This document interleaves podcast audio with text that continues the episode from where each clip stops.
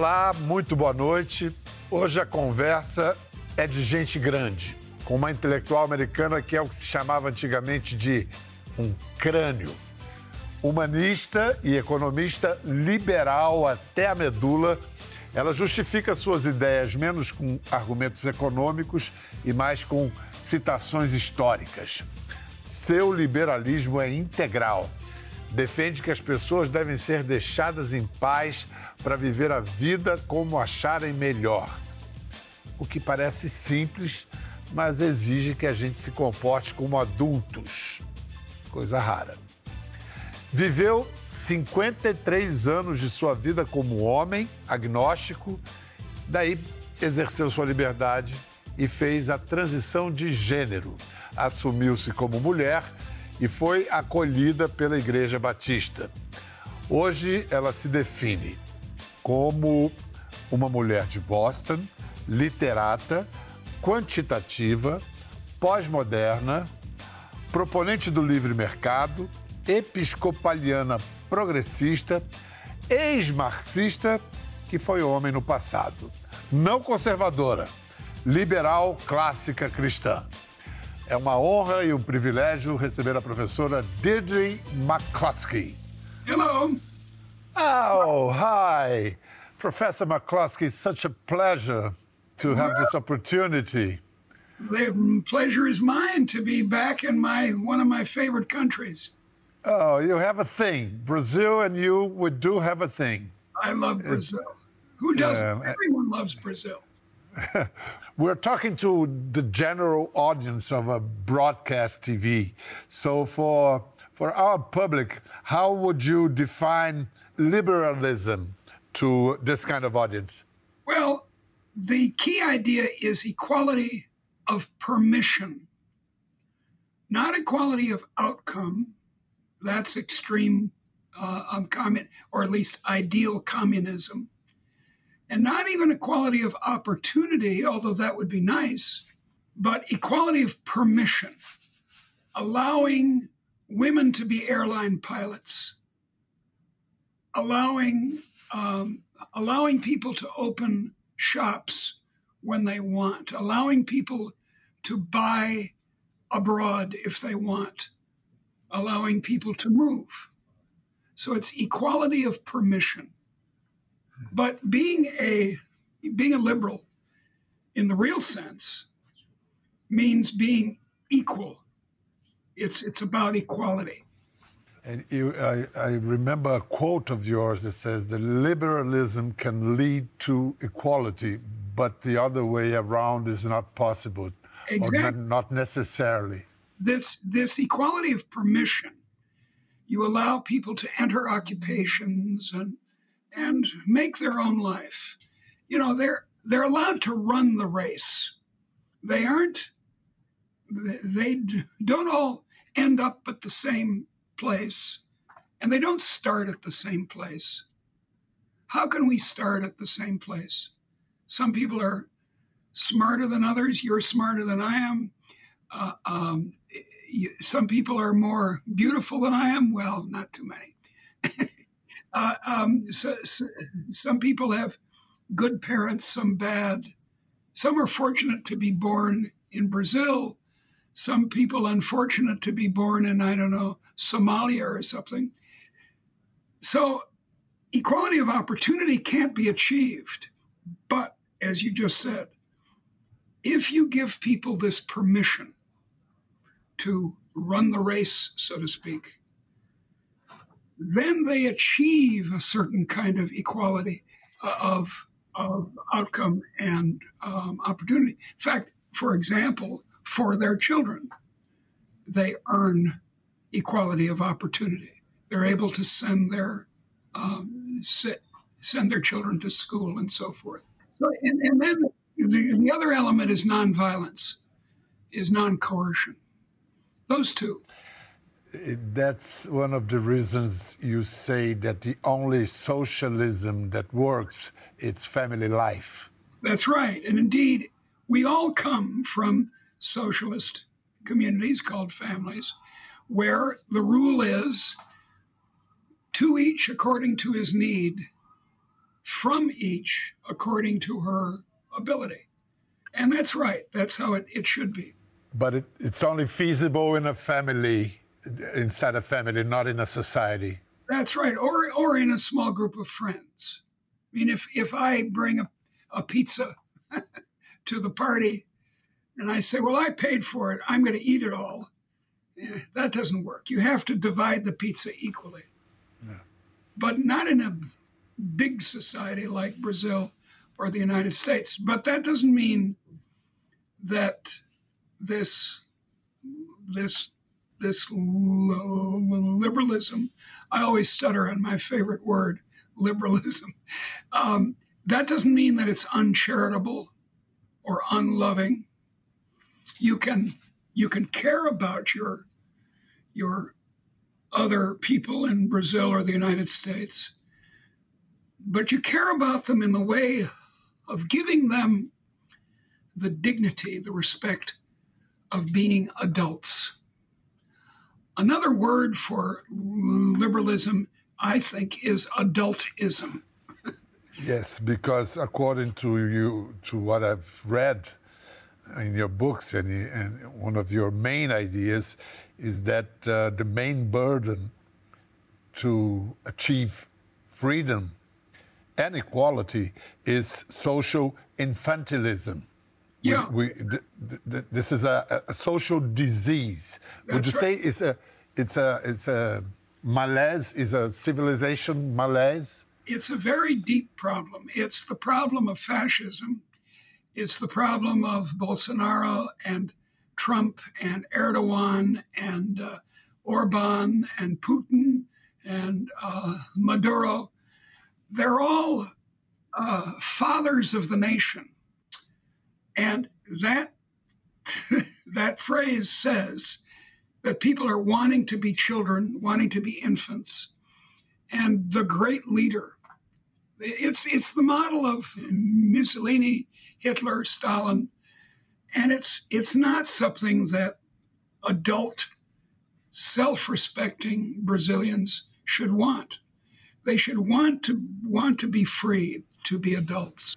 But then we will would come to one of the main flaws of democracy because uh, there's a, an urge. It seems like people urge to have father figures in, in, in power. In, not only in Brazil, even in the States. Well, absolutely. A... We, we have, we, we humans have both. We want to, you know, it's, it's sort of like a teenager. You've, I've had teenagers. I know how they are. I've been yeah. a teenager even. So have you, I suppose. Yeah. And a teenager, an adolescent, she wants both to be free and to be safe. She wants both. So she'll say, "Oh, mom, I hate you. You won't you won't let, let me go with the boys or something like that." But then on the other hand, she wants security. It's an ongoing problem and an ongoing um, uh, struggle.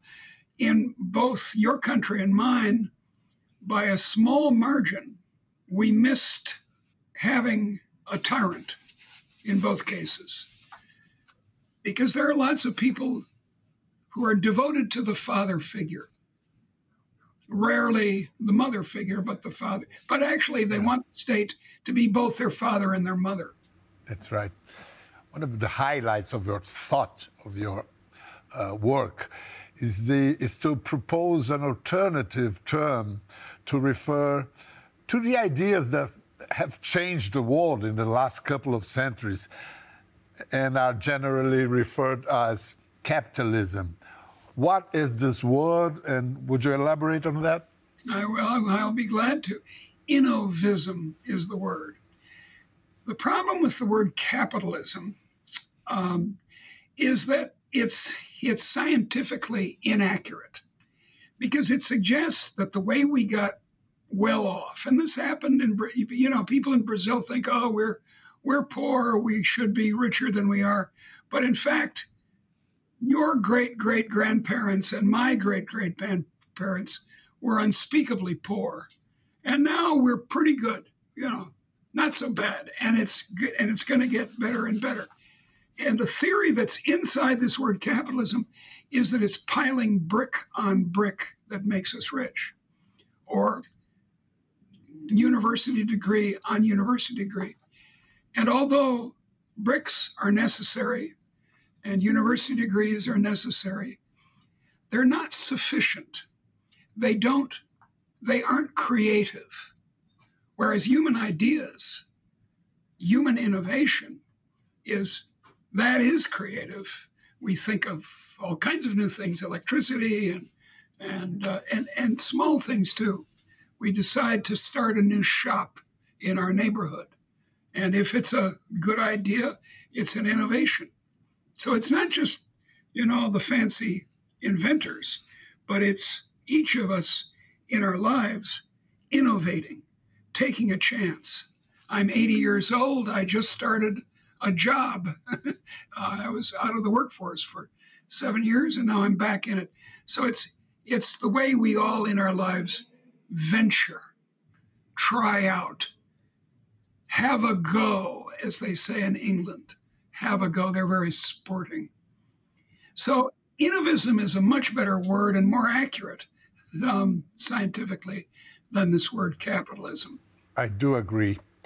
You you were you taught at the University of Chicago I at do. the same time. Yeah, at the same time, our former minister uh, for economy, Mr. Paulo Guedes, He was a was a student. student. He was a student there. Yeah. Uh, have you have you met her? Do you remember him at all? Sure, he was a student of mine. He, I, I, I, I taught the graduate. Uh, we we called it price theory, but uh, other people call it microeconomics.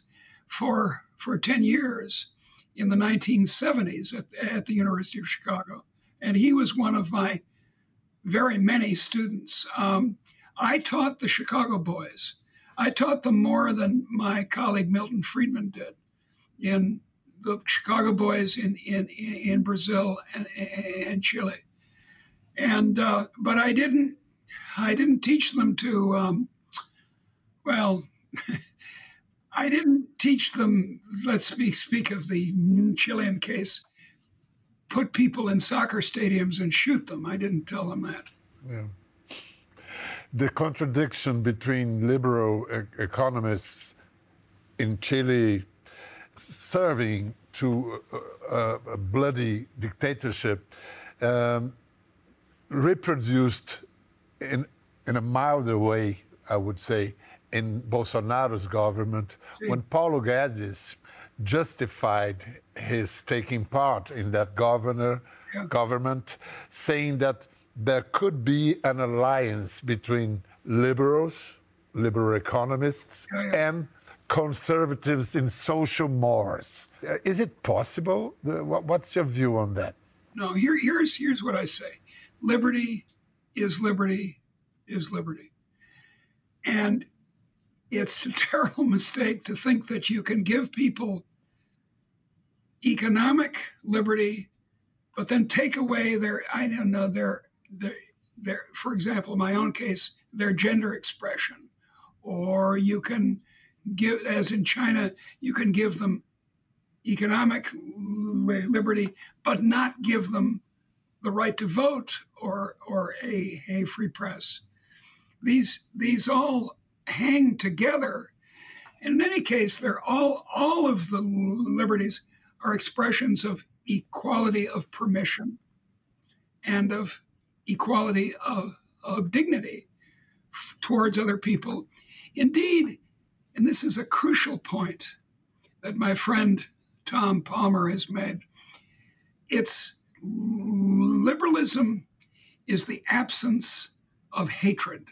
It's the absence of this division among other people that, ah, yes, the Jews or the foreigners or Left and right. left and right, whoever it is, I hate you, you're my enemy, and that makes me more powerful because um, my my my party gets all gets thrilled by this hatred of whoever it is they hate.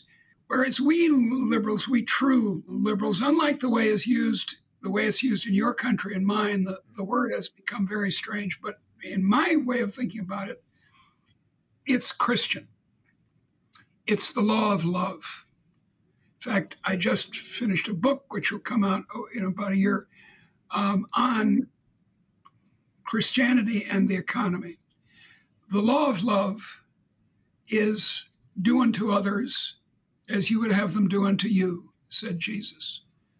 But Hillel of Babylon, another Jewish rabbi, slightly before Jesus expressed the law of justice.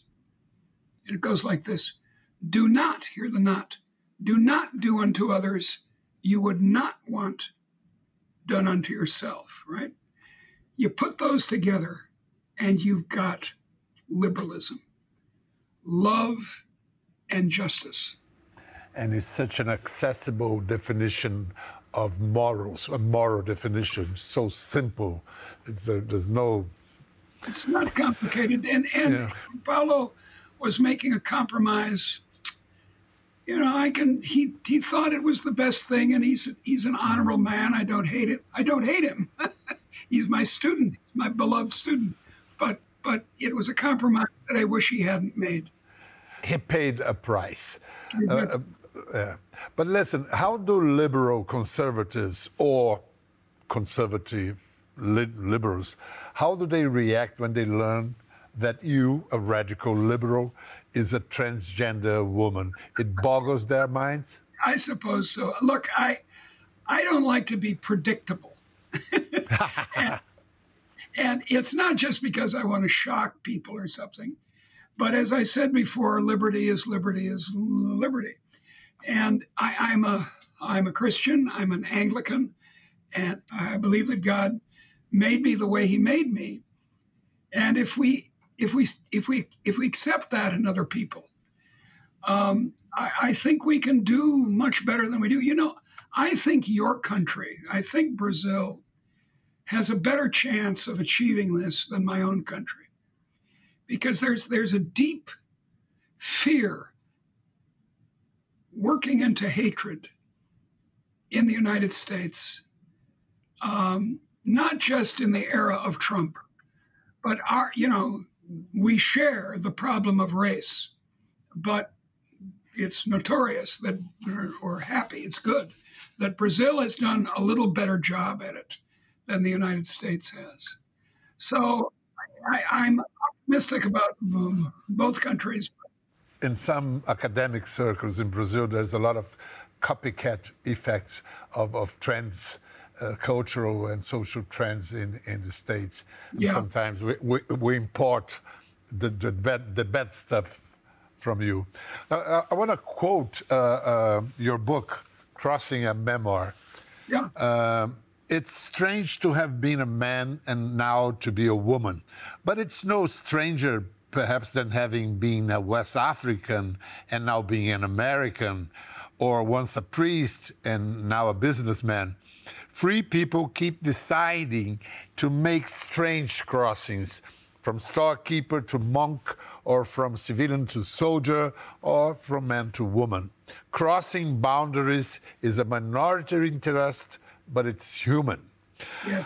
But can gender transition at in your case, at the age of 53, be really as simple as a soldier leaving his guard behind?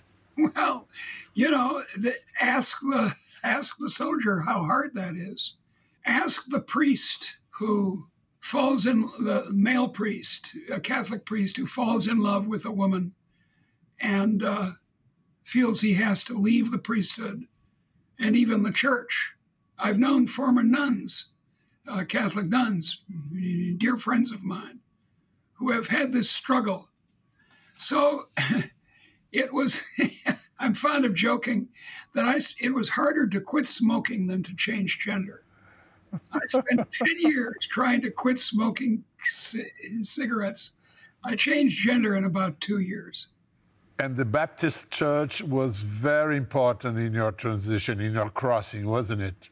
you were agnostic first, and then you became Christian. But there were two there are two Baptist churches in the United States. They split uh -huh. back in the 1860s, 50s over the issue of slavery. Southern Baptism is very conservative and not uh, happy with a lot of things, whereas the um, so called American Baptists, who are a much smaller group, a couple of friends of mine, helped me in a crucial time. Um, and, and I saw for the first time in their lives a church based life from the inside. I, I, was living with them in Berkeley, California for about a month. And we would go to church. And, you know, I'd, I'd always been um, an agnostic, not, not an atheist. I, didn't think I knew that there was no God, but I, I wasn't too sure. And this showed me well, here's what it showed me it showed that faith of any sort, whether in God or equality of permission or the Brazilian future, is a journey, not a destination. It's not bang, you've got it. You it's it's a matter of loyalty, of love. You're you're making a journey towards towards something. Something. You go to church, you pray, you work at praying, you work at being a good Christian, work at being a good liberal, work at being a good Brazilian. And if we, you know, if more of us do it, the result is very good. We used the word and the idea of love a couple of times, many times in this in the conversation. Yes. Um, and there's something that I I find painful when I when when I found found out about it. I, I, thought it was painful. Your former wife and your children, you know, Donald's wife yeah. and children, cut Deirdre off yeah. uh, after the crossing. Yeah. In in recent years, in recent years, uh, trans people have been more and more accepted in yeah. Western society. Absolutely. And did any of your relatives reapproached you in, in recent years? No. Reconsidered? The, the, the only example is my dear um, sister, um, who in the year and two that I was transitioning, she she's a academic psychologist, and she thought I was uh, I was loco. I'd gone crazy. So and she was having her own pro- psychological problems. And then so she opposed it, but then she came around very quickly. But no one on, on my wife's side of the family has um, has relented. I, I, just the other day, I, I, discovered that my my granddaughter um, just graduated from college, and I thought, well, she's old enough. I'll write to her. And I wrote an email. I think it got to her. I'm not sure. And but I haven't had a reply. The three people I care about most in the world: my former wife, who was the love of my life. We were married for 30 years and together for a third of a century. And my two dear uh, children, my son and my daughter, um, haven't spoken to me for 27 years. And these, oddly enough, you'll you'll understand this. I think. I also love my grandchildren, my three grandchildren, but I've never seen them. and you know, if if you're if you weren't human, or were you know, you, you wouldn't think why would you love someone you've never met, but you do. You you you feel a, a connection to them, but I haven't been able to get in touch with them either. Let me point with what sounds like uh, as a contradiction of yours. You say that the aim of liberalism is to eliminate hierarchies. Yes. And but isn't that a contradiction for an Episcopalian to defend the end of hierarchies? Well, I understand, except we haven't got a pope. The, Archbishop, the Archbishop of Canterbury is not an absolute monarch in the way that the Pope is. But, you know, look, of course, there are hierarchies in life. You're a, much better uh, interviewer and journalist than I am. I'm a better cricket player the English game of cricket than you are, I, I suppose. Uh, Certainly. so you know, there, there the uh, uh, uh, Pele was a better football player than, and and so I, I'm not saying that people are equal. I'm saying that they should be treated equal so far as rights to enter occupations if they can, and then compete, run the race.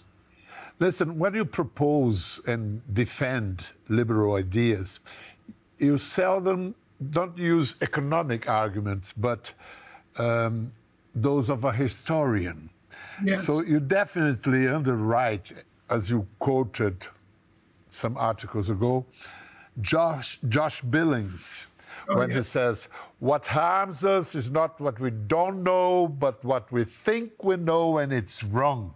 So I'll pinch some statements of recent uh, of this recent article of yours and ask you for the corrections. May we? Okay. Sure. sure. Go ahead. So, uh, so I'll start with the following question: Europe is rich and got rich because it has stolen from the colonies, as Brazil. Yeah. Well, is it or is it not? It's not. it's not, and it's so clear that it's not. Look, let's talk about, say, the year 1800. Europe's poor, the New World is poor, Asia's poor, Africa's poor, everyone's poor. How can you have the magnitude of what happened afterwards? Now, here's what it is it's 3,000%. That's how much better off, say, Britain is, or Botswana or Brazil or China or Japan compared with what they once were 3,000%. How do you get 3,000% by stealing from other poor people? if you're going to steal from someone, steal from France. I mean, don't, don't go way across and find some Indios and enslave them and blah, blah, blah. You're, you're, that's not how to make a lot of money. And as I said before, that's not how Europe became rich. Europe didn't steal from, I don't know, slaves or something, or Brazil, or from piracy or something, and then get rich. That's not a, they invented things. Brazilians invented things. Everyone invents things. And as I say, it's not just these fancy inventions, it's also the little things, like going and finding a jewelry mine in the interior of Brazil. You know, your state is named after it, um, or or starting a coffee plantation, and that's what made us rich, not not stealing. Next, slavery caused capitalism. Yeah, well, that's that's become very popular in the United States. If if that were true, then Rome and Greece would have had the 3,000% increase because they were slave societies, enormously slave societies. If it were true, the Middle East, which for hundreds of years had um, an East African slave trade up the east coast of Africa into the Middle East. 14 centuries.